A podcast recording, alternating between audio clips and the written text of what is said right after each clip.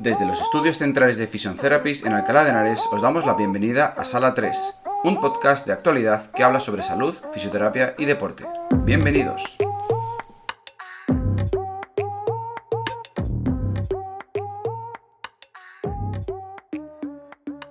Muy buenas tardes o noches o buenos días eh, en Perú. Eh, ante todo, daros las gracias a todos los que estáis hoy aquí en este webinar. Eh, gracias a los que estáis en Zoom viéndonos con el Instituto Esmeralda y bueno, también gracias a todos los que estáis viendo a través de mi canal de Twitch y de YouTube. Eh, entonces, bueno, pues simplemente mm, comentar que este, este, este webinar estará grabado también y lo subiremos a podcast y se quedará por si alguien no lo puede ver del todo o le queda alguna duda, pues que sepáis que, lo podréis ver más adelante eh, grabado para, tomar eh, algún apunte que os haya quedado pendiente de, ver. Eh, dar las gracias sobre todo al Instituto Esmeralda y a Daniel Centeno por contar conmigo, por confiar en mí para este proyecto que, parece eh, que tiene toda la pinta de ser un proyecto muy interesante, muy emocionante y sobre todo que yo creo que puede ayudar mucho a todos los técnicos, entrenadores de fútbol base o en general de deporte base que siempre son los entrenadores que mejor intención tienen, que más se esfuerzan muchas veces por, hacer bien su trabajo, pero que a menudo son los que menos recursos tienen, los que menos oportunidades tienen de formarse, de aprender o de, o de hacer las cosas como les gustaría. Así que bueno, pues yo creo que este proyecto les va a ayudar a crecer como profesionales y bueno, pues si yo puedo ayudar en una pequeña parte de esto, pues eh, para mí es un, honor y una, alegría. Eh, antes de empezar, simplemente me gustaría presentarme muy rápidamente, no por nada, sino porque creo que cuando uno escucha un webinar, siempre, eh, siempre es bueno saber quién te está hablando, quién es esa persona, qué ha hecho y, qué credibilidad tiene. Entonces, bueno, yo soy licenciado en España en CAFID, en Ciencias de la Actividad y del Deporte, preparador físico. Eh, tengo el nivel 3 de entrenador de fútbol y soy también graduado en fisioterapia y, bueno, máster en preparación física en fútbol por la Federación Española. Entonces, bueno, estos últimos 10 años eh, he estado dedicándome íntegramente al mundo del fútbol, del deporte y en los últimos 5 a la fisioterapia deportiva, concretamente pues a la recuperación de lesiones, principalmente lesiones deportivas y la readaptación. He trabajado en muchos clubes de fútbol como entrenador, como fisioterapeuta, y como preparador físico y como readaptador. Así que más o menos he podido conocer o experimentar básicamente todas las áreas del fútbol, del fútbol base, del fútbol profesional también, porque estuve un año, una temporada en Segunda B con el Unión Adarve. Y bueno, pues he podido conocer la faceta de entrenador, de segundo entrenador, de preparador físico, de preparador físico semiprofesional y de readaptador. Así que bueno, pues eh, esa es un poco mi experiencia de forma resumida, no quiero alargarme mucho y, bueno, que sepáis que todo lo que yo os voy a contar a partir de ahora eh, es mentira. Bueno, no es mentira, eh, es verdad, pero es mi verdad. Entonces, en el mundo de la salud, de las lesiones del deporte, yo considero que no hay nadie que tenga la verdad absoluta, sino que cada uno tiene su conocimiento adquirido con los años, con la experiencia, con lo que ha podido leer y que encima eh, no hay una verdad única, sino que todas las verdades son basadas en, el resultado que te ha dado ese conocimiento y esa experiencia. Así que hoy vengo a compartir con todos vosotros eh, mi forma de entender este pequeña, esta pequeña parte del mundo del deporte, lo que, lo que yo sé y lo que yo hago después de los años que llevo de experiencia y de aprendizaje y espero que os pueda ayudar, pero que tengamos en cuenta que lo que yo vaya a decir de ahora en adelante eh, no, no, no, sienta cátedra, sino que es simplemente una, forma de verlo y de, trabajar, ¿vale? Entonces, bueno, pues eso es... Eh, a ver... vale. Em, bueno, como ya hemos dicho, eh, gracias al Instituto Esmeralda. Em, este soy yo, estas son mis redes sociales. La verdad es que podía haber puesto esta diapositiva eh, mientras os contaba esto. Pero bueno, luego al final de la, de la, ponencia las dejaré de nuevo. Eh, tenemos Twitter, tenemos Instagram, tenemos una web, sale todo nuestro equipo de trabajo. em, de la clínica de fisioterapia que llevamos actualmente, trabajando con muchos eh, deportistas de todo tipo, futbolistas, ciclistas, jugadores de baloncesto, de rugby, bueno, todos los deportes. Así que si tenéis alguna duda, em, podéis contactar con nosotros a través de cualquiera de estas vías. El mail tiene rata, es info ¿no? Info, sin la M.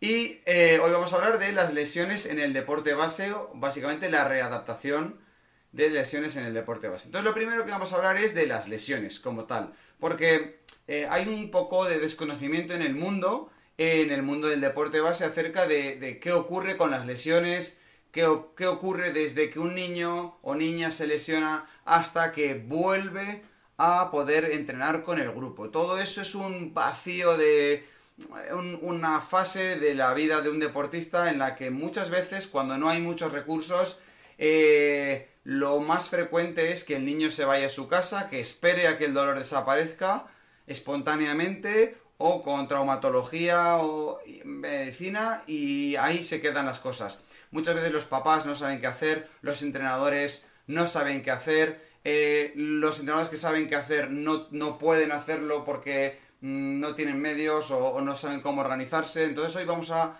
ordenar un poco todas esas cosas para que todos los que nos vean pues tengan las ideas más claras, ¿vale? Entonces, lo primero, vamos a hablar de cuáles son las lesiones más comunes en el, deporte base. La, más común de todas son los golpes o las contusiones. Em, en general, porque sobre todo en los deportes colectivos, deportes de equipo, en este caso en el fútbol. Em, los niños o las niñas no dominan la técnica, eh, muchas veces se tropiezan, eh, los que van a defender tampoco dominan, no coordinan bien los movimientos y acaban muchas veces empatadas, casi siempre involuntarias. Eh, y esa es una de las, de las principales lesiones. esguinces de tobillo son, aunque lo ponen en tercer lugar, son las más frecuentes y luego pues lesiones musculares, isquiotibiales y cuádriceps, aductores y luego lesiones de rodilla en menor grado, sobre todo ocurre ya en edad más cercana a juvenil, más eh, cuando el nivel, eh, la exigencia competitiva es mayor, cuando ponemos más al límite del cuerpo, las lesiones de rodilla ocurren más. En edades tempranas, las lesiones de rodilla son menos frecuentes, pero sí, muchas veces los esguinces de tobillo sí que son mucho más frecuentes. Eh, Habría que hacer, eh, ya lo hablaremos más tarde, una, ponencia entera, un webinar entero sobre cuáles son las lesiones y por qué ocurren, cuáles son las causas y cómo evitarlas. Hoy no venimos a hablar de eso, sino una vez que la lesión ya ha ocurrido, qué podemos hacer. Pero sí que es verdad que hago un, pequeño inciso muy breve y es que los esguinces de tobillo, casi todos, se producen por una mala elección del calzado. Porque hay un fenómeno muy extendido que es el marketing en el que los niños quieren emular a sus ídolos y por lo tanto quieren usar sus mismas botas. Lo que ocurre es que las botas de los ídolos están pensadas para hierba natural y casi todos los niños juegan y entran en hierba o en césped artificial y por ahí hay un fallo de concepto que los entrenadores debemos eh, corregir eh, el primer día de temporada. Ver las botas de los niños y decir estas te valen y estas no te valen, porque con esta te vas a lesionar. Y nosotros desde la experiencia que tenemos eh, con muchos niños Mm, muchas de las lesiones de sobrecargas musculares y esguinces de tobillo ocurren por el mal calzado. Una vez que cambian el calzado, la lesión muchas veces desaparece. Entonces, estas son un poco las lesiones más comunes. Cuando hay eh, un golpe o un esguince, eh, casi siempre todos los entrenadores ya saben que hay que aplicar hielo eh, y un par de días de reposo, pero una vez que ha pasado eso, eh, ya muchas veces se pierden. Y cuando hay una lesión muscular, pues también, porque eh, entre que lo que explica el niño o la niña sobre cómo le duele y lo que saben los entrenadores, pues hay, hay, hay un poco de, diferencia. Entonces, vamos a hablar de la preparación física en el deporte base. ¿Cuál es el objetivo del deporte base? El objetivo del deporte base es la formación y el aprendizaje. Es así. Yo creo que todo entrenador eh, de, fútbol base entiende que su objetivo es enseñar a los niños. Creo que no debería haber ningún entrenador cuyo objetivo sea competir, sea ganar. Evidentemente a todos nos gusta ganar, pero ese no debe ser ni el primero, ni el segundo, ni el tercer objetivo dentro del deporte base, independientemente de en qué equipo estemos. Da igual que estemos en el Real Madrid o en el Barcelona o en el Newells o en cual da igual el equipo del mundo, un niño hasta los 12, 13, 14, 15 años debería estar en edad formativa y por lo tanto todo lo que haga tiene que ir destinado, orientado a que el niño aprenda. Y por lo tanto, la preparación física en el deporte base debe ir orientada a eso. Muchas personas pensarán que no, preparador físico, ¿qué es? Para correr más, para saltar más rápido, más alto, más fuerte, para estar mejor físicamente, para ganar más partidos. Bueno, eso es, es sí, es así en el en el deporte de adultos, en el fútbol de adultos o en el fútbol de élite donde se busca ya un rendimiento. Podríamos entrar a valorar como debate si la edad juvenil es formativa o competitiva, o es un híbrido o es un mix o es una, una fase intermedia en la que hay que formarles, pero donde la prioridad de la formación está en enseñarles a competir. Sin embargo, todas las edades anteriores a la edad juvenil sí que debe haber una formación. Por lo tanto, la preparación física debe estar destinada a eso no debe buscar rendimiento. Sí debe buscar hábitos de vida saludables. Sí debe buscar la cultura del entrenamiento. Sí debe buscar la técnica y la coordinación. Entonces, ¿qué debería hacer un preparador físico en el deporte base o un entrenador que guarda media hora de entrenamiento cada día para hacer preparación física? Pues debe trabajar la conciencia de los niños y las niñas de entender la importancia que tiene eso para evitar lesiones. Debe entender la importancia que tienen estos ejercicios para eh, estar más sanos. Debe entender que eh, la técnica de cada ejercicio es fundamental, no vale hacer por hacer. A los niños les podemos enseñar desde que tienen 8 años a controlar un balón o hacer una sentadilla o hacer un lunge o hacer una plancha abdominal que no hace falta que hagan 17 planchas abdominales para que a los niños de 10 años les salgan cuadraditos, pero sí que podemos hacer un circuito divertido en el que vamos metiendo elementos de preparación física de tal forma que poco a poco los niños asocian la preparación física a algo divertido, a algo útil y encima van aprendiendo los gestos que más adelante les pediremos en el gimnasio para realmente exprimir y sacar el máximo partido de su cuerpo, de su rendimiento físico. Técnica, coordinación, control motor, técnica de ejercicios, esos son el tipo de cosas que la preparación física debe buscar en el deporte base. Entonces, dicho esto, eh, ¿qué es eh, la readaptación? Vamos a hablar de la readaptación de lesiones. La preparación física da para un seminario completo. No vamos a hablar hoy de de cómo llevar a cabo la preparación física, qué ejercicios hacer, cómo segmentarla por categorías, porque eso da para mucho. Hay muchísimos preparadores físicos eh, que pueden hablarnos de este tema, o incluso si os gusta y otro día eh, os surge esta inquietud, podemos hablar de, de eso. La readaptación de lesiones. Lo primero, ¿qué es? Es un concepto que no es nuevo, pero desde luego está empezando a entrar en, el conocimiento o en el vocabulario de, los entrenadores y del mundo del deporte. Yo he decidido ofreceros esta definición que podéis leer, os la voy a leer. la readaptación de lesiones es la parte, es una parte del proceso de recuperación de una lesión. Desde que el daño físico agudo está resuelto, es decir, ya no hay lesión física, hasta que el deportista puede volver a competir es una fase de entrenamiento específico para cada deporte y cada deportista. Es decir, que no será el mismo proceso para un jugador de baloncesto, de fútbol, de tenis, de natación. Y, eh, es específico para cada persona, para cada lesión, para cada niño o niña. Donde se trabajan de forma controlada todas las facetas del deporte y de la función alterada. Es decir, trabajamos si se lesionó la rodilla, pues la, función de la rodilla, frenada, salida, eh, cambio de dirección, específicos para el deporte que está practicando. No es lo mismo una readaptación de lesiones en fútbol que en baloncesto, que en natación, que en tenis. Con el fin de preparar al deportista para la vuelta a la competición con las máximas garantías posibles y evitar recaídas o pérdidas de rendimiento, que son las desadaptaciones. Es decir, cuando hay una lesión, una estructura del cuerpo, la que sea, pongamos la rodilla, se estropea, se rompe, se, deja de funcionar, no se vuelve eh, disfuncional. la fisioterapia, que ahora hablaremos, eh, se encarga de, de que hacer que esa estructura, ese tejido, vuelva a estar más o menos como al principio. Pero en todo el proceso, desde que se lesiona hasta que esa estructura física vuelva a estar bien, el cuerpo sufre una serie de cambios, en general una serie de desadaptaciones, es decir, pierde la forma física.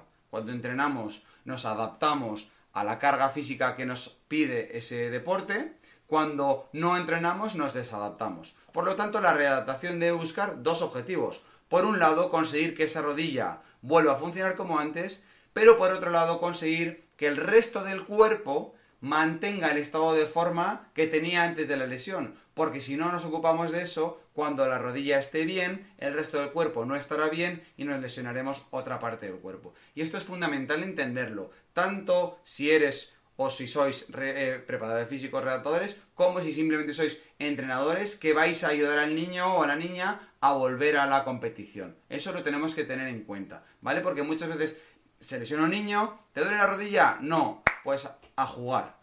Pero el problema es que lleva un mes y medio sin tocar balón, sin correr, sin saltar, sin cambiar de dirección, sin acelerar, sin chocar con un compañero. Y entonces, ¿qué ocurre? Que la rodilla no le duele. O sí, pero si no le duele la rodilla, pues es posible que al cabo de dos semanas tenga un dolor en el hombro, o un esguince de tobillo, o un tirón, o una lesión muscular en el isquiotibial, porque sus estructuras se han desadaptado. Por lo tanto, eh, ¿quién hace esta readaptación física? ¿Quién, se encarga de esto? Bueno, pues en el, en el fútbol de élite es muy sencillo, porque hay una estructura muy grande donde hay un preparador físico, un fisioterapeuta, un readaptador, entonces hay una figura de readaptador que es un, preparador físico especializado en lesiones, con conocimientos de lesiones, o un fisioterapeuta con conocimientos en entrenamiento físico que se encargará de hacer toda esta parcela. Pero en el deporte base no hay tantos recursos. No hay en casi ningún club, por no decir en ninguno, una persona que se encargue de la preparación física y la readaptación de lesiones eh, con los niños. Generalmente hay un entrenador y un segundo entrenador. Con suerte. Con suerte hay un preparador físico en el equipo y con mucha, mucha suerte un preparador físico específico para eh, todo el club. Entonces, ¿quién hace la readaptación de lesiones? El preparador físico si lo hay y si no, el segundo entrenador o el entrenador bajo las órdenes de un fisioterapeuta. Ahora hablaremos. Y si, si, si, puede ser, el fisioterapeuta, si es que lo hay en el club, es decir, si en el club hay un fisioterapeuta, pues eh, si no está desbordado, cogerá al niño o a la niña que está lesionado y le dirá, ya puedes entrenar, vamos al campo y hacemos unos ejercicios. Y en caso de que el fisioterapeuta esté desbordado, pues será el propio jugador a solas el que deba hacer los ejercicios bajo la supervisión del fisioterapeuta. Que ahora hablaremos de cómo va todo el camino. Pero bueno, más o menos es para que quede claro eh, que alguien tiene que hacer este trabajo. Alguien tiene que hacer el trabajo en el, cual el jugador o jugadora, desde que ya no está lesionado hasta que vuelve a entrenar, eh, hace una serie de entrenamientos tutelados o vigilados por alguien para corroborar que ese niño o niña ya puede volver a entrenar. Y eso lo debe hacer un preparador físico o un entrenador, segundo entrenador, con las consignas del fisioterapeuta. ¿Vale? Así que bueno, eso, por ahí ya más o menos va quedando claro. Entonces, ahora vamos a hablar de lo, de lo, de lo interesante de, de, la charla, que es el camino de la lesión. Es qué ocurre en todo este proceso. Que yo creo que muchas veces no nos paramos a pensar qué pasa en la cabeza del niño o de la niña. Se lesiona y os dice, mister, me, me duele, o me, he lesionado, o bueno, directamente se lesiona y sale, sale el partido y se va a su casa. Como mucho le preguntáis al día siguiente o los dos días, ¿qué tal estás? Me duele. Vale. Y ahí se queda. Muchas veces los niños se quedan en su casa y no vuelven al entrenamiento hasta pasado un mes, mes y medio que ha vuelto, que ya puede volver a correr. En todo ese plazo de tiempo, a veces si hay una buena dinámica de grupo, pues los niños vienen a ver los partidos o vienen a ver el entrenamiento, pero en general pasan un mes y medio sin pisar el campo de entrenamiento. Entonces vamos a ver qué ocurre en todo eso, porque el niño debe tener soluciones, no debe quedarse en casa abandonado, lesionado hasta que eh, la propia naturaleza eh, recupere esa lesión. Lo primero es la lesión. Una lesión es un proceso en el cual el jugador no puede ni entrenar ni competir con normalidad. Y entonces, ¿Quién trata la lesión? Pues el fisioterapeuta. Hace un diagnóstico, hace un tratamiento, le manda unas pautas de ejercicio terapéutico y hace una evaluación. Y esto es fundamental. ¿Desde cuándo? Desde el día 1. Desde el día 1 de lesión. Salvo que tengáis la certeza de que tiene algo roto, un hueso, claramente, eh, o un tobillo que se le ha luxado y se le ha salido, todo lo que no sea algo claramente roto, deberéis derivar al niño lo antes posible a un fisioterapeuta. A ser posible, un fisioterapeuta especialista en fisioterapia deportiva, es decir, que conozca el deporte, que conozca el mundo de las lesiones deportivas, que sepa exactamente qué ha pasado para que el niño le pueda explicar, pues he pisado, he girado, he notado un chasquido, porque cuanto más conocimiento del deporte, más preciso será el diagnóstico. Cuanto más preciso sea el diagnóstico, más preciso será el tratamiento y por lo tanto las pautas de ejercicio terapéutico. Este ejercicio, esto que pone ejercicio terapéutico es fundamental. el fisioterapeuta tiene un 20, un 30% del éxito de la recuperación, pero el gran porcentaje de mejoría ocurre cuando el niño hace ejercicios por su cuenta, en su casa, en el campo de entrenamiento. Ese ejercicio terapéutico es la clave tanto en niños como en adultos. Cuando hay una lesión, el tratamiento es fundamental y sin el tratamiento no hay mejoría, casi siempre, pero la parte de ejercicios es igual de importante que la fisioterapia. Sin ejercicios no hay evolución, ¿vale? Y entonces, pues cada X tiempo habrá una evaluación por parte del fisioterapeuta. ¿Hasta cuándo? Hasta que el fisioterapeuta considere que ya está listo para eh, empezar a hacer algo de ejercicio físico, de actividad física más o menos normal.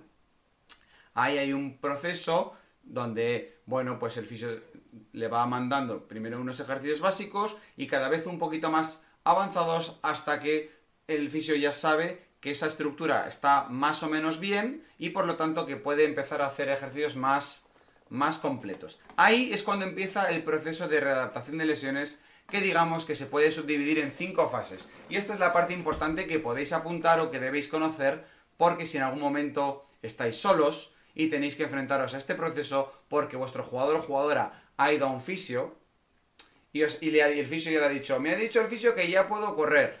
Vale, perfecto. Pues a partir de ahí tendréis que saber por dónde ir. Entonces, lo primero es un entrenamiento analítico o entrenamiento de fuerza. Es decir, en términos generales, ante cualquier lesión, ante cualquier lesión, lo primero que debemos hacer es ejercicios sencillos, controlados, sin impacto y fortalecer. Ejercicios de fuerza. Fuerza general, eh, abdomen, glúteo, pierna, isquio y fuerza específica de la zona lesionada. Si es una rodilla, pues el cuádriceps, los isquiotibiales, el glúteo. Si es un hombro, pues los rotadores, el pectoral. Cada articulación o cada músculo, trabajar la fuerza. Evidentemente, siempre, siempre, siempre sin dolor. Si hay dolor significa que la lesión no está del todo bien o que ese, ejercicio no nos está beneficiando. En segundo lugar, haremos un entrenamiento de carrera. Ya eso incluye un impacto. Entonces, tenemos el visto bueno del fisioterapeuta. Hemos hecho ejercicios sencillos, hemos hecho ejercicios de fuerza. Sin dolor ya podemos progresar entrenamiento de carrera. Correr, carrera continua, al principio poco, series cortas y luego cada vez más tiempo o cada vez más rápido. Carrera lineal y luego, si la carrera lineal va bien y no hay dolor, progresaremos a carrera con cambios de dirección. Siempre progresando del 1 al 2. Dentro del 2 aumentamos los diferentes niveles de dificultad, tanto en duración como en intensidad. Es decir, no es lo mismo correr eh, a trote cochinero una vuelta al campo que correr 10 vueltas al campo volumen, es decir, más tiempo, más fatiga, más riesgo de que vuelva a doler, que correr una vuelta al campo a sprint, que correr haciendo zigzag y luego salto y luego frenada y luego arrancada, ¿verdad? Entonces hay que ir progresivamente.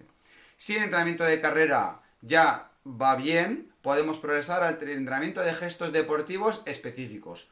Pues podemos ir alternando un poquito de fuerza, un poquito de carrera y gesto. El gesto de golpeo interior, el gesto de golpeo exterior, el control, el gesto del remate de cabeza, un pase, un pase corto un pase medio, dependiendo, podremos aumentar la intensidad de los gestos, desde lo más básico a un desmarque de apoyo, freno, una finta y un pase, un control con el pecho, un pase y un desmarque, un remate de cabeza, un...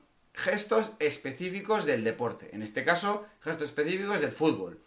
Eso, esa fase número 3 hay que darle, darle, darle para cerciorarnos de que todos los posibles gestos que el deportista vaya a hacer en el campo los hemos hecho nosotros previamente de una forma controlada, sin llegar a la fatiga extrema y en situaciones donde no hay mucha incertidumbre, ¿vale? Por eso le vamos a decir, ahora vas a correr de aquí a la seta, en la seta frenas, giras a la derecha, en, las, eh, cuando giras a la derecha saltas, apoyas con el pie izquierdo, luego con el derecho y luego sprintas, ¿vale? Entonces, el deportista no tiene incertidumbre, por lo tanto puede planificar mejor el movimiento y por lo tanto hay menos riesgo de lesionarse. Una vez superada la fase 3, en la que el entrenamiento de gestos deportivos específicos hemos ido pasando del más sencillo, que es un golpeo de balón o un tiro a canasta, a todo lo que os acabo de comentar, podemos pasar a la fase 4, que es el entrenamiento en grupo con condicionantes. Esta fase, en los, los expertos la llaman RTT, Return to Train, vuelta al entrenamiento. Aquí es donde poco a poco el deportista se va metiendo en el grupo. Es decir, no vale que el fisio nos dé el visto bueno y que al día siguiente entrene, entrene una semana con el grupo y juegue el domingo. Eso no puede ser porque eso está mal hecho. Puede que no pase nada, pero es posible que se lesione de nuevo. Cuantas más fases vayamos cumpliendo, mejor. Entonces, en la fase 4 lo que hacemos es meter al deportista en el grupo, pero con condicionantes. El primer día, muchos condicionantes. Y el último día, casi ninguno. El primer día un condicionante será un peto verde de comodín y al jugador verde no se le puede robar el balón. Solamente es un comodín ofensivo. Control y pase. Control y pase. De tal forma que no tiene que defender, por lo tanto no tiene que hacer acciones eh, explosivas, no le defienden, por lo tanto se reduce al máximo el riesgo de contacto físico. Y a partir de ahí eh, se le puede delimitar una zona de influencia, por ejemplo, tú solo te puedes mover en este cuadrado, en esta zona. Entonces los desplazamientos también se los limitamos, porque si es un jugador que se ha roto el isquiotibial y eh, no queremos que haga sprints muy largos, y es un jugador que sabemos que cuando le soltamos en el campo abarca mucho campo y queremos controlarle, pues le decimos tú en esta zona controlado, limitado, para que eh, los esfuerzos sean suaves, lentos, controlados, ir poco a poco, de nuevo, aumentando progresivamente la intensidad de sus entrenamientos. Luego le meteremos que pueda defender pero no le defienden, o, puede, o le metemos que le defiendan pero que no defienda, o le ampliamos el campo, y hasta que le quitamos los condicionantes.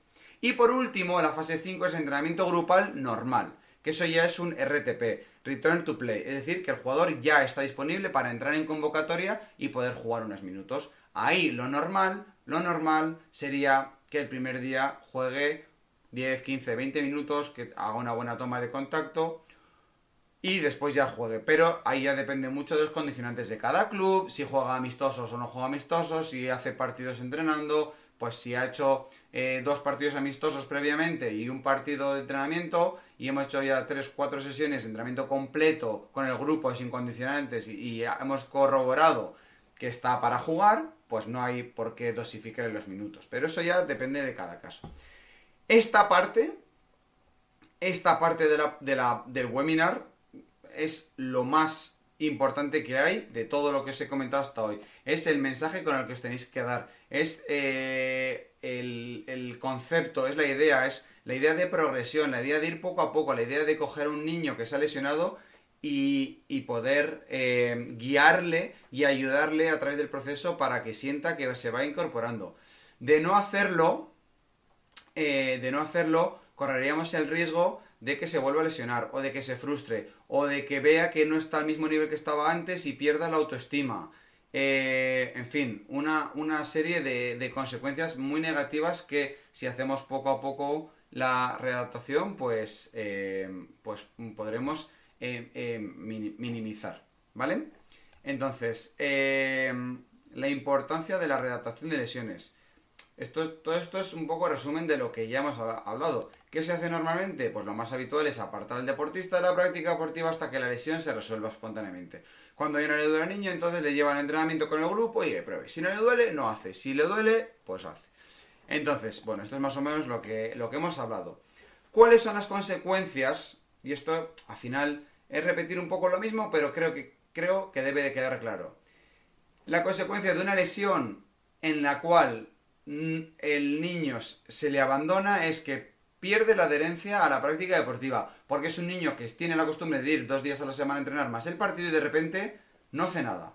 Pues ya pasa un día, dos días, tres días, una semana, dos semanas, como que ya el niño pierde las ganas de ir a entrenar muchas veces, como se, acostumbra a no ir.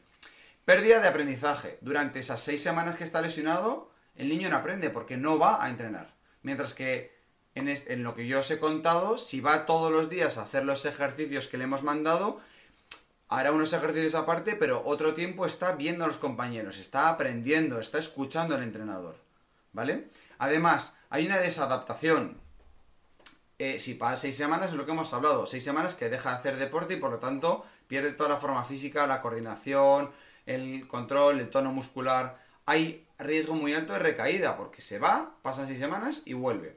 Y, y lo que os he comentado. Un riesgo de sufrir otra lesión, entrando en un bucle de temporada perdida. Lesión, vuelve, lesión, vuelve, lesión, vuelve. Y así sucesivamente. Y por otro lado, más es que el niño se siente que está abandonado, que no, no sabe qué hacer. Bueno, pues me he lesionado, pues ya volveré. Por lo tanto, ¿cuáles son las ventajas de hacer un buen trabajo de readaptación?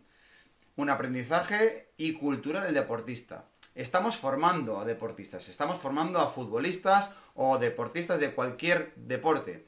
Un deportista profesional su herramienta de trabajo es su cuerpo y debe entender que tiene que cuidarse. Eh, hay un futbolista muy famoso que es Dembélé, que desde que llegó a Barcelona se ha lesionado ocho veces y todo el mundo sabe que es porque no se cuidaba, jugaba la PlayStation hasta las mil, eh, comía fatal, comía guarrerías, eh, McDonald's, hamburguesas, dormía poco y se lesionaba mucho. Y ahora en el Barcelona parece que poco a poco están consiguiendo reeducarle y enseñarle la importancia que tiene cuidarse. Eso ocurre porque muchos futbolistas de hoy en día, de hoy en día, otro de los casos que salió hace poco es Hazard, que sus propios compañeros han dicho que se cuidaba muy poco, que jugaba a la consola, que no entrenaba, que calentaba mal. Todo eso forma la parte de la cultura del deportista y eso debemos inculcarlo y enseñarlo desde pequeños. Este tipo de lesiones eh, suponen una, un aprendizaje muy alto porque el niño no está prestando atención al fútbol, está prestando atención a su dolor. Por lo tanto, hasta que no se le pase su, dolor, eh, eh, tiene otro, foco de atención, que es el aprendizaje que le genera esa lesión. Y hay que aprovechar para enseñarle a, a, cuidarse, la importancia del entrenamiento, de que si yo me lesiono, me lesiono pero vengo a entrenar, me cuido físicamente, tengo que estar mejor físicamente para evitar lesionarme aprendizaje. El jugador además es que no desaparece un tiempo indeterminado, no se desconecta del equipo, sigue vinculado al equipo, sigue ayudando a los compañeros, sigue yendo a los partidos, sigue yendo a por balones, sigue celebrando los goles, sigue cambiándose en el vestuario con sus compañeros. Hay un seguimiento de cerca, por lo tanto la lesión, los plazos se acortan. Porque si el día 10 de la lesión hay un pequeño contratiempo, se puede coger y solucionar. A lo mejor es que eh, estamos haciendo malos ejercicios o hemos fallado en el diagnóstico. Pero si le dejamos libre, la lesión se alarga, se alarga, se alarga, se alarga y todos los contratiempos no nos damos cuenta y no se corrigen. Hacer una buena redactación aumenta las garantías de éxito y no y reduce o disminuye o elimina la pérdida de rendimiento. No la va a eliminar, pero sí que la reduce, ¿vale? Así que ¿cómo se hace una buena redactación mm, deportiva? Eh, lo primero es cuando hay un proceso de lesión. Yo creo que todos los entrenadores más o menos saben qué hacer, pero por si acaso muy rápidamente. Primero, se debe conocer qué hacer ante cada lesión. Entonces, la gran mayoría de los casos es que es aplicar frío, eso lo sabemos todos. Ahora, una cosa que a nosotros, fisioterapeutas en la clínica, nos pasa muy a menudo es que le preguntamos al paciente, ¿te has puesto hielo? Sí, una vez. 15 minutos. Vale. Eso no es ponerse frío. Ponerse frío es, acabo el partido y me pongo frío 10 minutos, llego a casa me pongo frío 15 minutos, me ducho y después de me pongo frío 15 minutos, voy a cenar y me pongo frío mientras ceno 15 minutos y antes de ir a la cama me pongo frío 15 minutos. Y al día siguiente otra vez. Hay que ponerse frío 24, 48 horas, cada 1, 2, 3 horas, todo lo que se pueda. Porque hay que bajar la inflamación. Ponerse una vez frío es totalmente insuficiente. Y otra pauta que creo que mucha gente no sabe y que es importante saber, aunque algunos médicos no estén de acuerdo conmigo, es evitar tomar AINES, antiinflamatorios no esteroideos. El enantium, el ibuprofeno son AINES.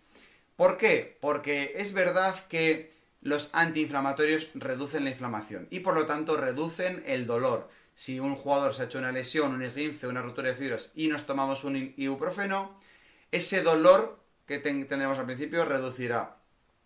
Pero la consecuencia es que habrá más sangrado, porque los antiinflamatorios no esteroideos dificultan, o sea, aumentan el sangrado interno, porque siempre que hay una lesión es porque ha habido una pequeña rotura de tejido, de un pequeño ligamento, una pequeña fibra muscular, algo se ha roto, aunque sea muy pequeño, los vasos sanguíneos que están dentro de ese tejido se han roto, sangran y por lo tanto ese sangrado es el que produce esa inflamación y es el, el cuerpo es el que manda torrente sanguíneo, productos inflamatorios para que te duela, productos, em, bueno, eh, una serie de reacciones en el cuerpo que tampoco hay que entrar a, detallar. El antiinflamatorio lo que hace es hacer que haya más sangrado.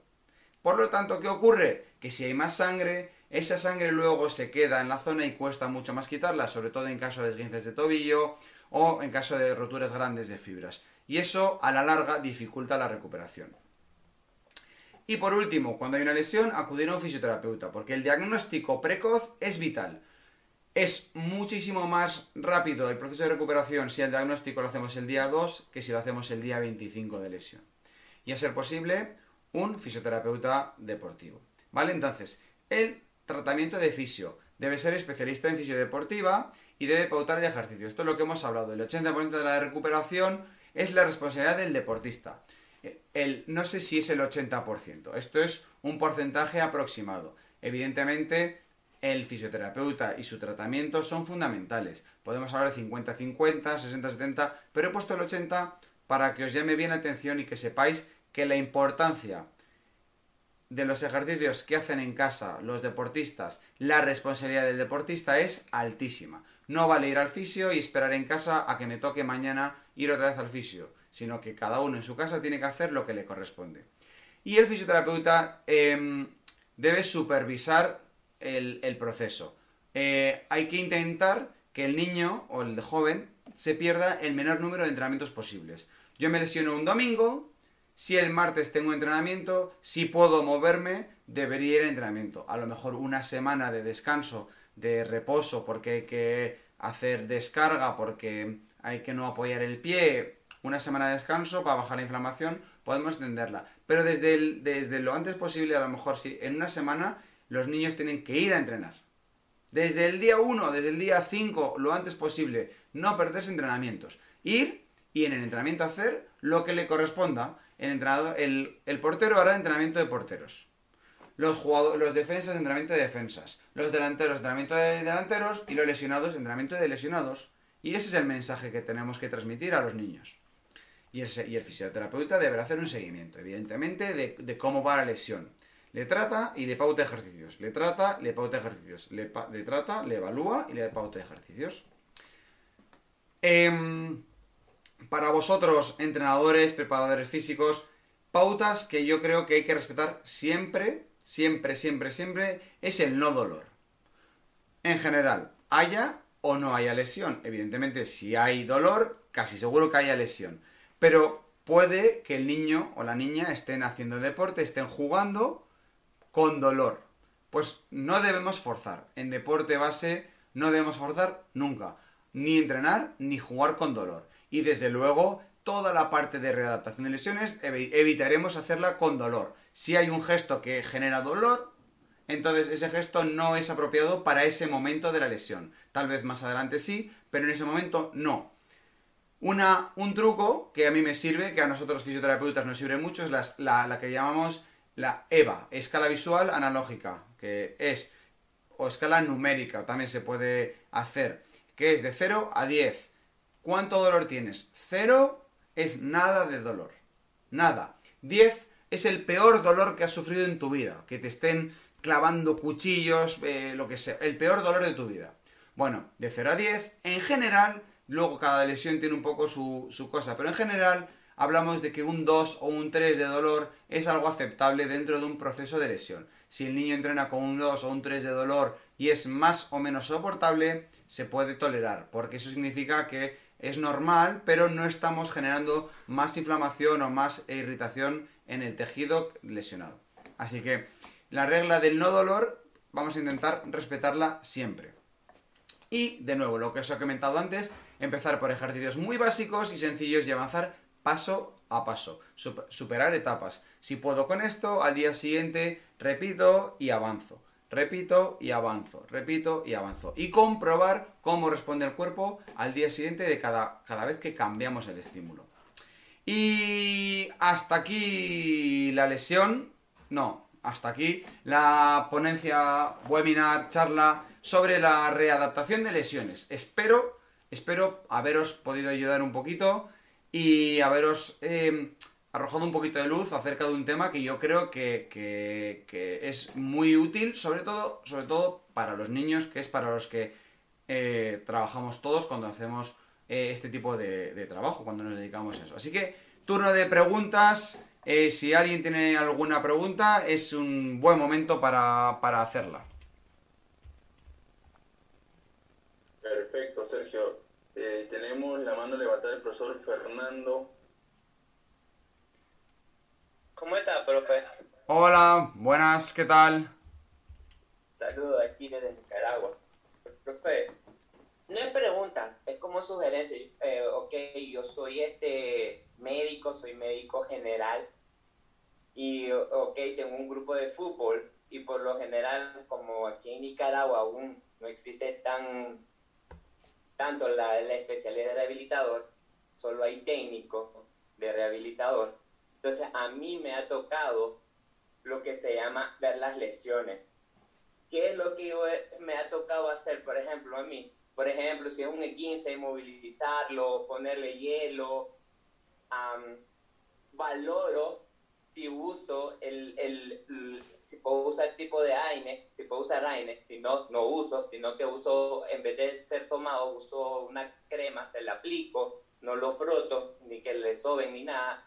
Y por lo general, eh, me ha dado resultados. Cuando no me ha dado resultados es porque aquí en Nicaragua la gente tiene la costumbre de ir mucho a lo que se llama los chamanes, a los brujos, lo que le dicen a los brujos.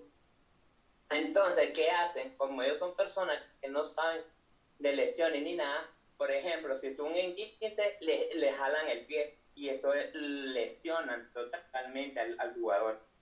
Y después cuando él, y después es el problema, ¿por qué? Porque ¿qué me toca a mí? Ya no meterlo a jugar, porque si ya lo mete ese chavalo con esa lesión que queda, más la otra lesión que le ocasiona por haberse manipulado y correctamente, lo voy a, a, a fregar por el resto de la vida.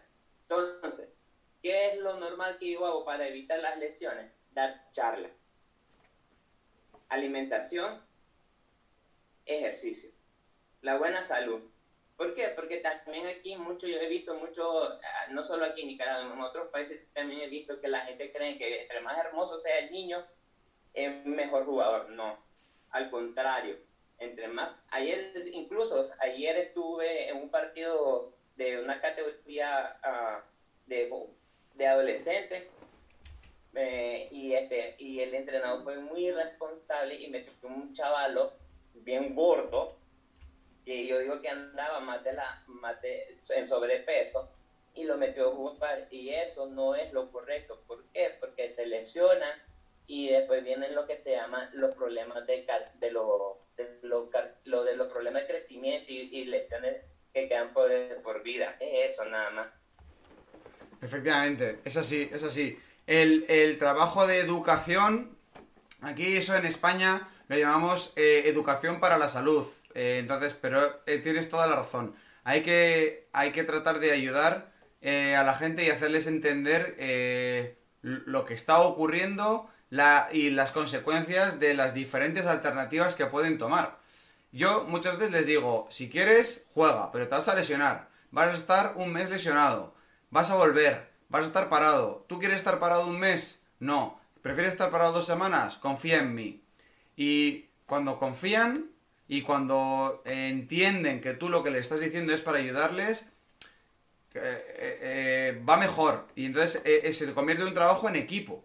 el jugador se fía de ti, tú de él, tú le explicas lo que vas a hacer, lo que no, las, las, diferentes alternativas que tiene y a partir de ahí pues vais trabajando juntos. El problema viene cuando a lo mejor le, alguien le trata y, no le genera esa confianza por lo que sea y entonces busca otro profesional o busca otra alternativa. Y esa alternativa muchas veces, a ver, bueno, depende a, dónde vayan, pues como tú dices, si es un chamán, pues no es la mejor solución. Pero bueno, sí, es así. Yo creo que es una muy buena idea. ¿Más preguntas? Tenemos al profe José Carbone también. Se levantó la mano.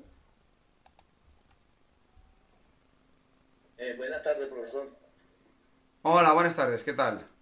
Bien, José Miguel Carbone desde Estados Unidos. Hola, buenas tardes. Eh, profesor, eh, solamente quisiera hacerle dos preguntas. La primera es, em, diferencia entre fisioterapista y readaptador, la primera. Y la segunda, para usted, ¿cuál considera que es la edad de mayor riesgo en el fútbol base? Sabemos que están los niños muy pequeños, de 10, 12, 13, 14 años, que están ahí.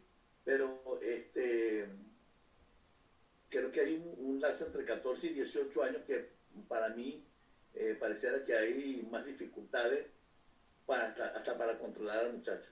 Gracias, profesor. Nada, eh, José, gracias a ti. ¿Desde dónde me has dicho que, que hablas? Desde Estados Unidos. Ah, vale, genial. Em, bueno, pues muchísimas gracias, lo primero a todos los que estáis por estar aquí hoy. Eh, que, toda la gente en general, tanto también en Twitch y en YouTube, eh, toda la gente que, está hoy aquí viéndonos o viéndome en el canal, yo os agradezco mucho el tiempo que le estáis dedicando, que para mí esto es una suerte poder transmitir mi conocimiento o mi experiencia. Eh, para contestarte a tu pregunta, la diferencia entre un fisioterapeuta y un readaptador el, eh, el fisioterapeuta es un, profesional que trabaja eh, la función del cuerpo a nivel motor, en, este, en caso de fisioterapia deportiva, ¿eh? Bueno, en general en todos los casos, pero vamos a hablar de la fisioterapia deportiva, porque en España y en muchos otros países hay muchas especialidades de la fisioterapia. Hay fisioterapia de la mujer, fisioterapia oncológica, fisioterapia de bebés, fisioterapia respiratoria, neurológica, todas se encargan de recuperar o de mejorar la función del movimiento. En este caso el fisio lo que hace es con todas las herramientas que tenemos, terapia manual, punción seca, tecarterapia, electroterapia, es intentar ayudar a estimular el cuerpo de la forma que tengamos nosotros para que el tejido dañado se regenere, se recupere. Y para eso utilizamos lo que nosotros llamamos los agentes físicos, es decir, el movimiento, el calor, el frío, la tensión, la tracción, la cizalla, diferentes herramientas. Y entonces sabemos que estimulando de ciertas maneras el tejido, el tejido muscular, el tejido articular, el tejido biológico, sabemos que ese tejido se recupera. Entonces, uno de los estímulos, uno de los agentes físicos es el movimiento. Por eso os he dicho que muchas veces sabemos nosotros que hay una estructura dañada, un tendón, un músculo, y los fisioterapeutas sabemos qué tipo de estímulo es el que es el más apropiado para ese daño muscular, ¿vale? Por eso pautamos los fisioterapeutas el ejercicio que tiene que hacer el niño en su casa o entrenando, porque es fundamental, porque es una extensión del tratamiento en la consulta. Eso es lo que hace el fisioterapeuta. Y el readaptador que en España actualmente hay un debate muy grande de quién debe ser el readaptador, porque hay dos grandes familias, los fisioterapeutas por un lado y los preparadores físicos que estudian otra carrera universitaria que, se llama Ciencias de la Actividad Física y el Deporte por otro.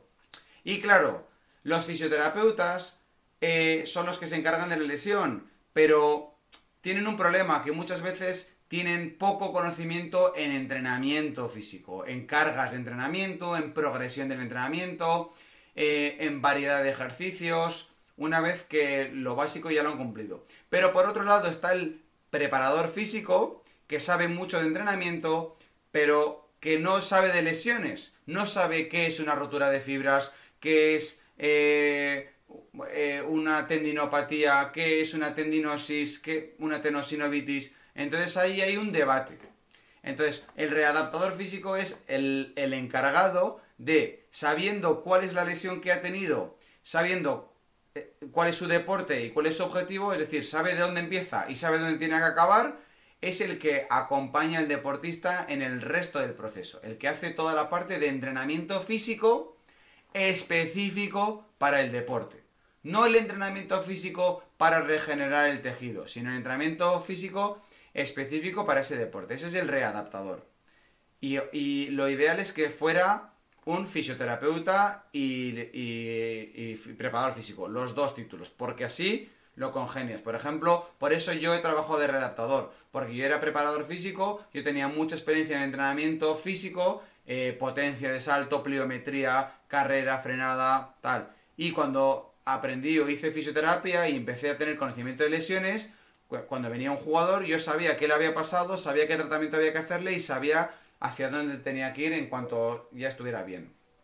Espero haberte contestado la pregunta. Y por otro lado, em, la edad más sensible, a ver, tú has dicho 14, 18 años, efectivamente es esa, es un abanico muy amplio, pero la edad juvenil, eh, la verdad es que es una pregunta que seguro hay preparadores físicos por ahí que son muy estudiosos del tema y que tienen estudios científicos que se dedican mucho tiempo a leer bibliografía actualizada y seguro que hay algún estudio donde nos habla de la prevalencia de lesiones, es decir, cuál es la edad que más se lesiona. Yo apostaría por la edad juvenil, es decir, 16-17 años. Son épocas donde el cuerpo cambia mucho, son épocas donde em, eh, la exigencia cada vez es más alta, son épocas donde a nivel estudios tienen mucha exigencia, a nivel social tienen mucha exigencia y por lo tanto a nivel físico se cuidan poco y ese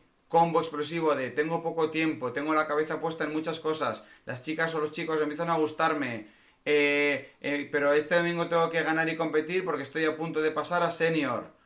Es un combo que hace que haya más lesiones que en el resto de categorías. Desde luego, en menos de 14 años hay muy pocas, muy pocas, muy pocas. Yo llevo 5 años siendo fisioterapeuta de, todas las categorías, de todos los clubes de Alcalá y de mi ciudad, y otros 2 años siendo fisioterapeuta de todas las categorías de un solo club de la ciudad, y de 14 para abajo he visto muy pocas lesiones, y de 14 para arriba, muchas.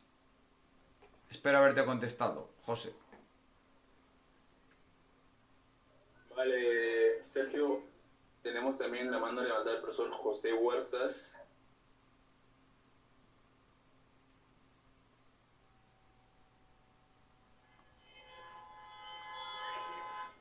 Adelante. Hola. Hola, José. Profe, profe, buenas tardes, acá desde Perú. Profesor, este, mire, yo tengo, yo tengo una experiencia. Eh, yo tengo mi menor hijo que jugó desde los 15 años, bueno, este, en diferentes clubes Resulta que una vez este, eh, vino con una lesión en la parte de, glúteo y su, y su pierna. Entonces han pasado ya tres años, él está postulando la marina, entonces ha reconocido su, enfermedad y el doctor de la, de la, de la preselección y un amigo médico mío le van a hacer una, una este, resonancia magnética.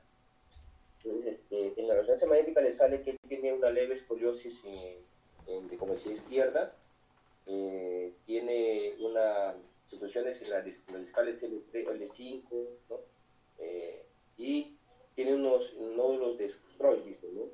A nivel de L1, L2, L3, L4 y L5. Entonces, este, él, por ejemplo, no, no puede correr.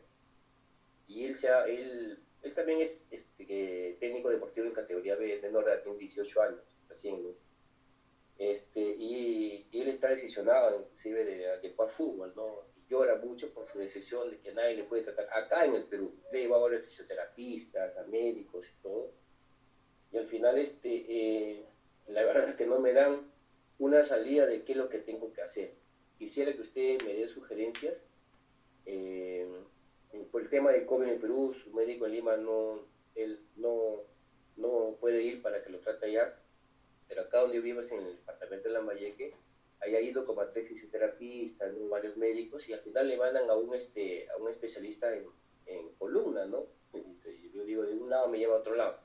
Con la experiencia que usted tiene, él, es, él ha sido, como digo, jugador de, de fútbol, eh, ¿por qué no se puede recuperar si él ha estado en un buen descanso casi como seis meses? Ya ha vuelto a jugar nuevamente y se ha lesionado nuevamente. Decía, ¿por qué? O sea, a, ¿a qué se debe? ¿O es una lesión crónica ya?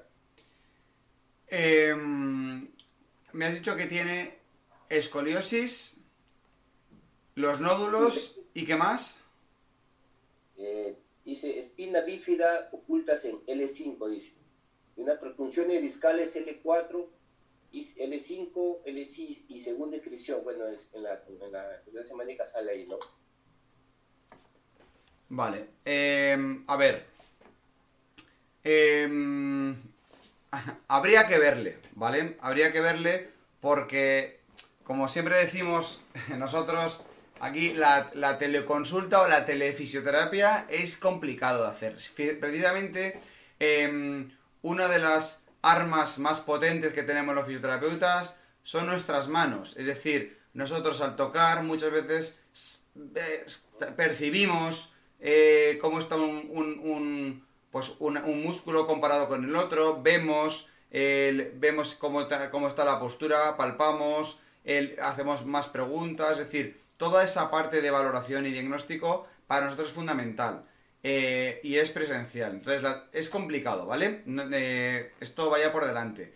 Dicho lo cual, si solo fuera por las protusiones, si solo fuera por las protusiones, no habría problema, porque una protusión la tiene todo el mundo. Probablemente de las 50 personas que hay ahora viendo esto en directo, más otras 200 que lo vean esto en diferido otro día, de 250 personas, 199 tienen, si les hacemos una resonancia, una protusión. ¿Por qué? Porque eso es propio de la vida, de la postura, de los esfuerzos, pero eso no significa que las protusiones sean la causa de los dolores o de las, de las, de, las limitaciones simplemente que son hallazgos radiológicos que se observan, eh, pero que muchos de ellos son asintomáticos. De hecho, podemos hacernos todos una resonancia, la mitad tendríamos signos positivos de protusión, pero a nosotros no nos duele la espalda.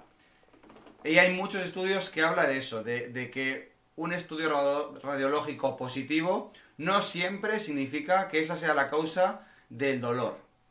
Eso por un lado. Y por otro habría que verle.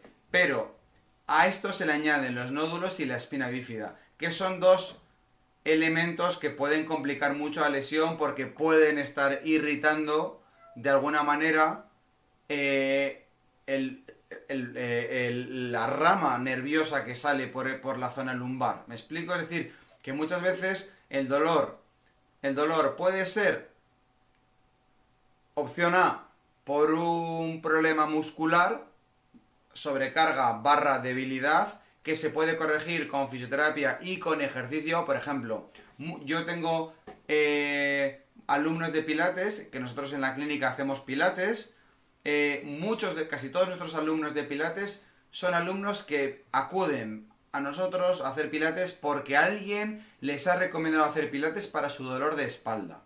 Tenemos dos o tres casos de gente que estaba que no podía moverse, que no podía prácticamente hacer vida normal y que estaban a un mes de operarse, de hacer una operación lumbar, pues para hacer una artrodesis o, o bueno, diferentes tipos de soluciones. Y a través del pilates, del ejercicio de fortalecimiento abdominal, fortalecimiento lumbar, fortalecimiento glúteo, movilizaciones y reducir el impacto durante un tiempo, esa zona lumbar se fortalece, se estabiliza y por lo tanto deja de doler. Eh, entonces, muchas veces gente que tiene dolor lumbar acude al traumatólogo para un diagnóstico. El traumatólogo les manda una resonancia. La resonancia dice que tiene protusión y por lo tanto deciden operarles. Y el camino no es ese, el camino es tengo dolor lumbar, voy al fisioterapeuta, hago pilates, el dolor desaparece. Si no desaparece ya, buscamos otra alternativa, ¿vale? Entonces, mi consejo es que haga pilates, que haga control de abdomen, control lumbar, fortalecimiento de glúteo, fortalecimiento de los músculos paravertebrales, de la musculatura postural profunda. Es decir, em, que, que deje de hacer impacto, pero que haga ejercicios más relacionados con estar tumbado, activar glúteo, lumbar. Nosotros tenemos un canal de YouTube que se llama Fission Therapies. eso, eso que está ahí atrás son las siglas de, de, de la clínica, Fission Therapies, ¿vale? Tenemos un canal de YouTube donde hemos subido en los últimos meses muchísimas clases de pilates de todos los niveles. Em, le recomendaría que hiciera algo de pilates de ese estilo, que no es lo mismo que pilates presencial, pero ayuda, ayuda mucho, ayuda Mucha gente que hace esas clases nos ha dicho que desde que las hace tiene menos dolor. Pero teniendo en cuenta la espina bífida y lo otro, ya creo que es eh, un pelín más complejo de diagnosticar y de explicar por mi parte de estando aquí.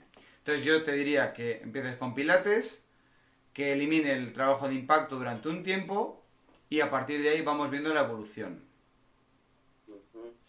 Gracias, profe. Nada, José. Espero haberte podido ayudar. Sí, sí, bastante. Yo lo entiendo, bastante. Yo también soy técnico deportivo. ya, profe. Que muchas gracias. Eh, mm. excelente, profe, excelente. Muchísimas gracias, José. Oye, Sergio, tenemos una pregunta acá en el chat que dice, tengo un niño del profesor Leonel García, tengo un niño de 12 años, se fracturó el hueso del brazo izquierdo cerca a la articulación de la muñeca producto de una mala caída ha sido operado hace una semana. ¿Cómo hago la readaptación y en qué tiempo debe volver a los entrenamientos? ¿Le han operado, has dicho? Sí, sí, se ha sido operado hace una semana. Vale. Eh, mira, os voy a, antes de contestar, no sé de los que estáis aquí cuántos seguís el fútbol de élite en España, ¿vale? Yo, yo este año eh, estoy siguiendo muy de cerca la primera división. Eh, entonces, bueno, pues eh, hay un equipo, el Atlético de Madrid, todos lo conocéis. Hay un fichaje que ha hecho en, invierno, que es Musa Dembélé, el delantero del Olympique de Lyon, que lo ficharon en diciembre, en Navidades, Atlético de Madrid, para sustituir a Diego Costa. Musa Dembélé fue operado el 22 de diciembre de una fractura de radio muy parecida a la que tú me mencionas. y también lo operaron. Eh, entonces, ah, debutó eh, la semana pasada. Dos meses. 22 de diciembre, 22 de enero, 22 de febrero. Dos meses hasta que ha debutado. Es verdad que es un brazo. Es decir, con un brazo puedes hacer todo tipo de entrenamiento de fútbol. Con, el, con cuidado de no caerte y no chocar.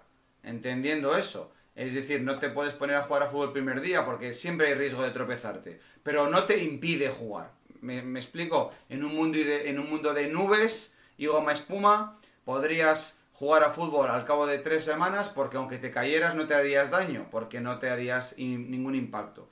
Dicho lo cual, una cirugía, una fractura de, de radio o de cúbito, de muñeca, tiene un proceso de consolidación de al menos cuatro o seis semanas. Así que esas 4 a 6 semanas, mínimo, mínimo, tiene que estar sin hacer nada que le conlleve el riesgo de caerse. ¿Por qué? Porque puede hacer antes, pero si se cae o si choca con un compañero, se puede romper y entonces es muchísimo más grave. Porque si una placa se rompe, el, eh, eh, arreglar eso es mucho más complejo y las secuelas para el niño son peores. Entonces, yo te diría que seis semanas mínimo. Evidentemente, las primeras tres o cuatro semanas máxima precaución. Yo haría fase 1 o como mucho 1 o 2 de esa readaptación que hemos dicho, en el que el niño pues tiene el brazo roto, pero puede hacer sentadillas, sentadillas a una pierna, trabajo de glúteo, trabajo de isquiotibial, puede hacer eh, gesto de golpeo contra la pared con las dos piernas, puede hacer aductores, Puede hacer equilibrio eh, suave eh, en un bosu para hacer propiocepción.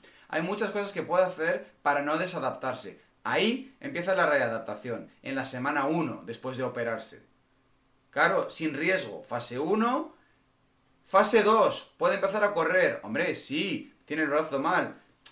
Las dos primeras semanas a lo mejor tiene mucha inflamación. Si, mueve mucho el brazo, puede que le moleste. Pero pasadas dos, tres semanas, donde la fractura empieza ya a consolidarse, donde empieza la muñeca a estar más o menos bien, aunque esté inmovilizada, pues ahí podría hacer ejercicios de fuerza y correr un poquito, dependiendo si le molesta o no. Pasadas seis semanas, cuando le quiten la férula y ya esté moviendo la muñeca, pues a lo mejor ahí puede empezar a hacer eh, movimientos específicos, la fase 3, gestos específicos del fútbol, em, sin oposición.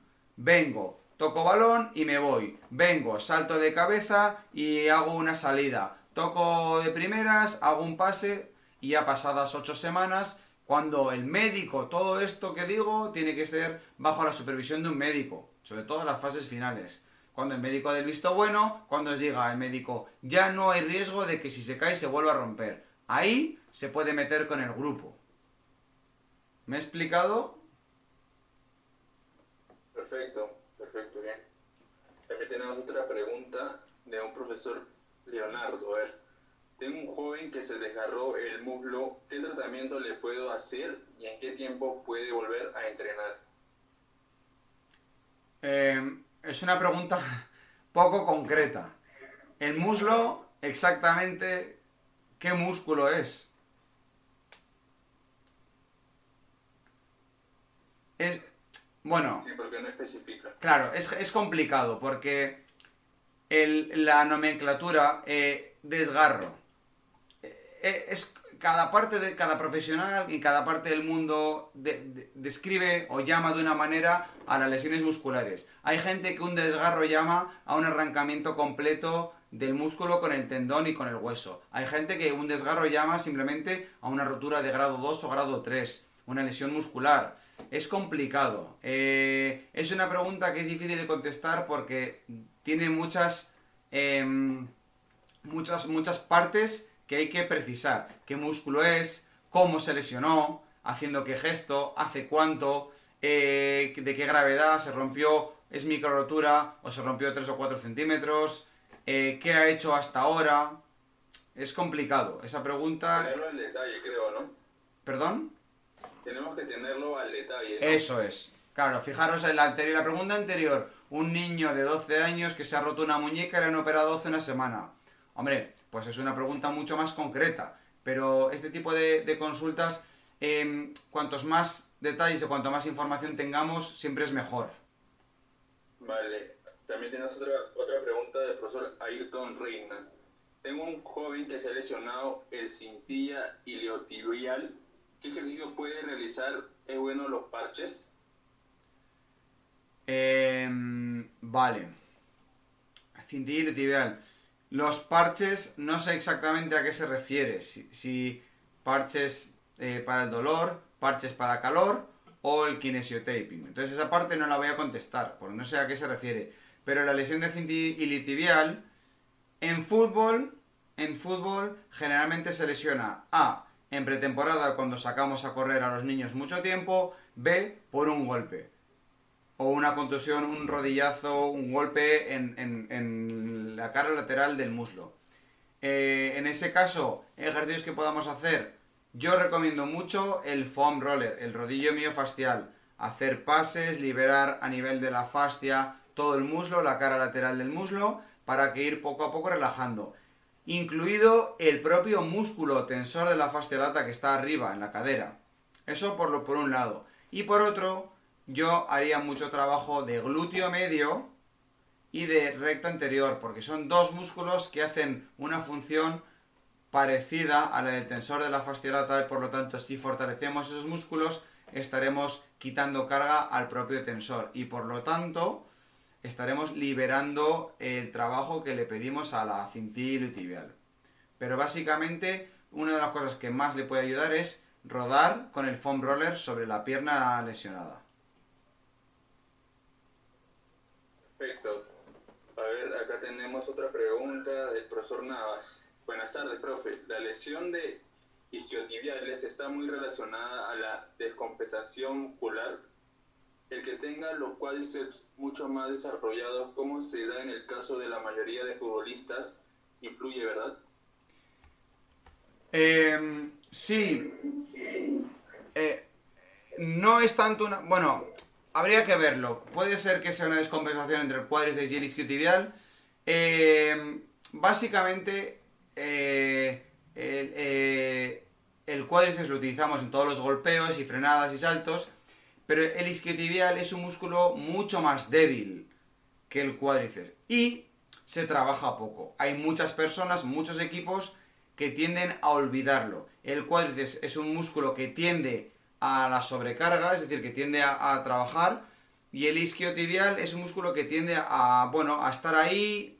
eh, es un poco, ¿cómo explicarlo? Que está ahí para, para trabajar siempre, pero es débil, tiende a lesionarse, tiende a sobrecargarse. Entonces debemos fortalecerlo. Y a muchas personas se les olvida. En preparación física, por ejemplo, si estamos en fútbol base, podríamos hacer juegos en el que incluimos un puente sobre los hombros, un peso muerto, de alguna manera, de jugada. De tal forma que cuando llegan a los 15, 16, 18, 20 años, todos los futbolistas saben que todos los días tienen que hacer 5 o 10 minutitos de fortalecimiento de isquiotibiales. Y de vez en cuando un microciclo, una, dos, tres semanas de potencia, de fuerza en los isquiotibiales. Porque sin duda es la lesión más común en el fútbol porque es difícil trabajarlo. ¿Por qué? Porque si lo trabajas mucho, lo sobrecargas. Y si lo sobrecargas, te lesionas entrenando.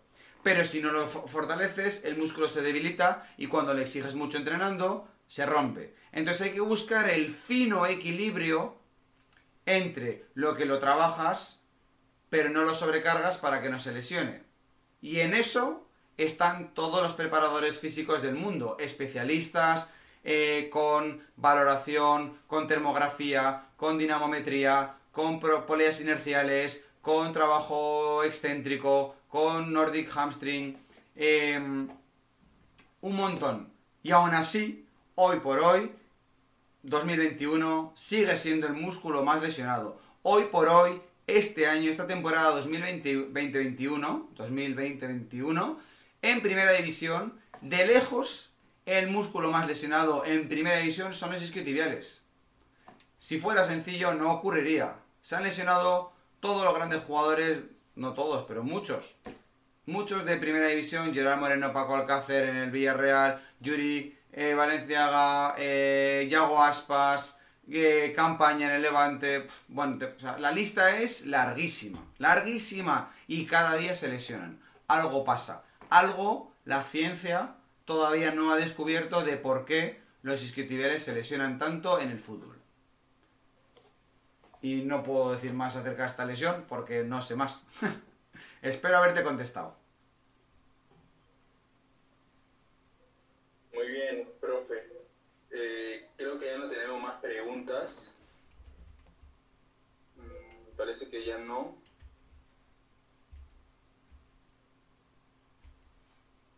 Bueno, si no hay más, profe, muchas gracias. Eh, en espera, este, en te- este día y bueno, compartir su sabiduría, ¿no?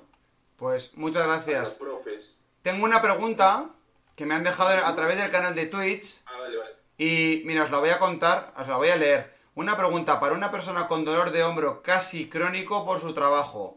¿Cómo proceder para trabajar la musculatura de deltoides sin que haya dolor y que sirva para fortalecer la zona?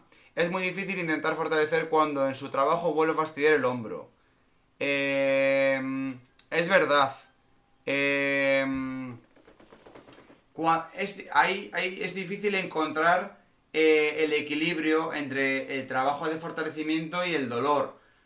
Mm, claro, en el ámbito deportivo eh, es más sencillo porque tú al, jugador le puedes limitar la práctica que hace. En el ámbito laboral eh, es complicado porque la persona no puede dejar de trabajar. Puede coger una baja, pero no siempre se puede dejar de trabajar. Eh, como consejo, y no voy a, a entrarme mucho, una pauta muy habitual cuando encontréis una situación de dolor es hacer trabajo isométrico, es decir, un trabajo de contracción mantenida. En este caso, el deltoides medio, pues una apertura mantenida, ¿Con cuánto peso? Todo el que pueda coger sin dolor. Si es medio kilo, medio kilo, si son dos kilos, dos kilos, si son tres kilos, tres kilos, si son 10 kilos, 10 kilos. ¿En qué ángulo? En aquel que no le duela.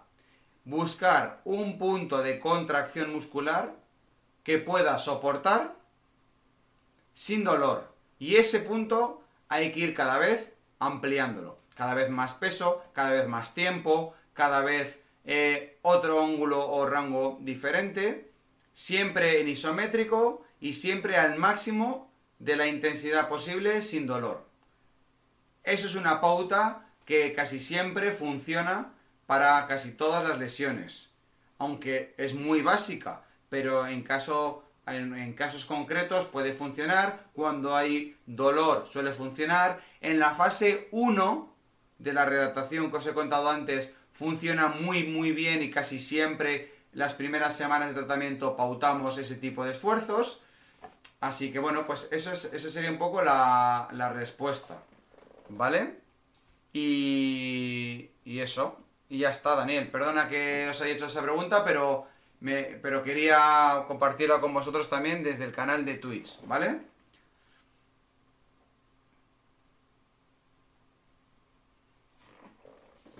¿Seguís ahí? No, sí, está bien. Ah, perdón. Vale, vale. Eh, si podrías dar tus redes sociales donde te pueden ubicar. Sí, eh, a ver, eh, ¿cómo hago? Vamos a volver atrás. Esto es, ¿vale? Redes sociales em, en Twitter, arroba Mr. S. Torres. Ahí comparto eh, mucha información acerca de las lesiones que ha habido durante la semana en Primera División. Y a veces pues subimos em, algún vídeo explicando algunas cositas. En Instagram, Physian Therapies Ahí es el Instagram de la clínica, donde está todo el equipo de trabajo que tenemos detrás. Hablamos de fisioterapia deportiva y de fisioterapia también de la mujer de suelo pélvico. La web physiotherapies.com, ahí tenemos un blog. Eh, podéis conocer más acerca de nosotros en, la web, pero concretamente en el blog, cada semana subimos un artículo explicando cosas como esta, la redactación de lesiones, la importancia del trabajo de los isquiotibiales, etc.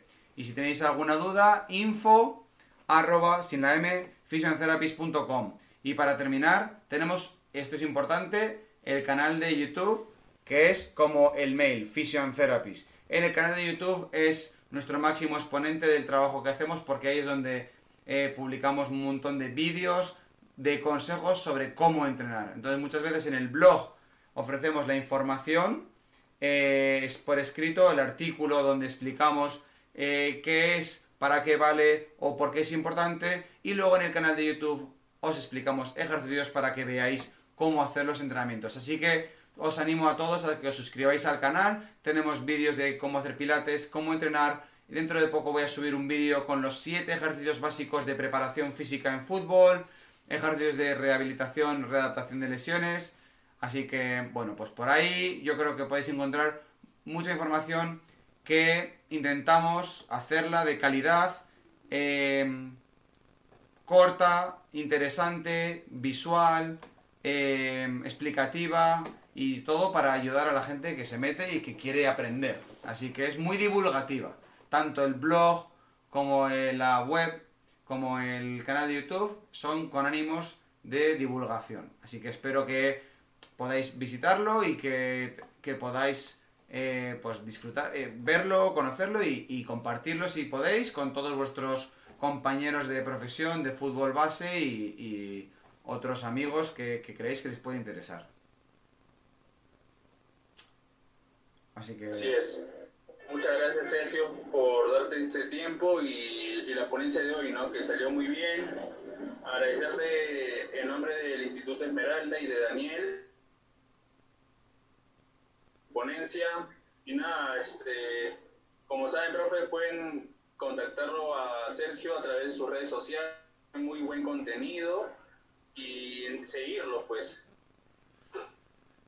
Muy bien, Daniel. Muchísimas gracias a ti y a todo tu equipo por confiar en, nosotros para, para, este webinar. Eh, y nada, espero de corazón que os haya gustado, que os haya podido ayudar y aprender algo.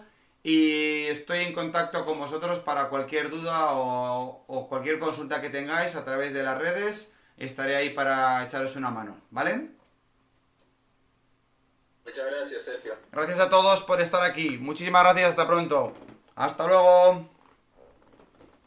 Hasta luego.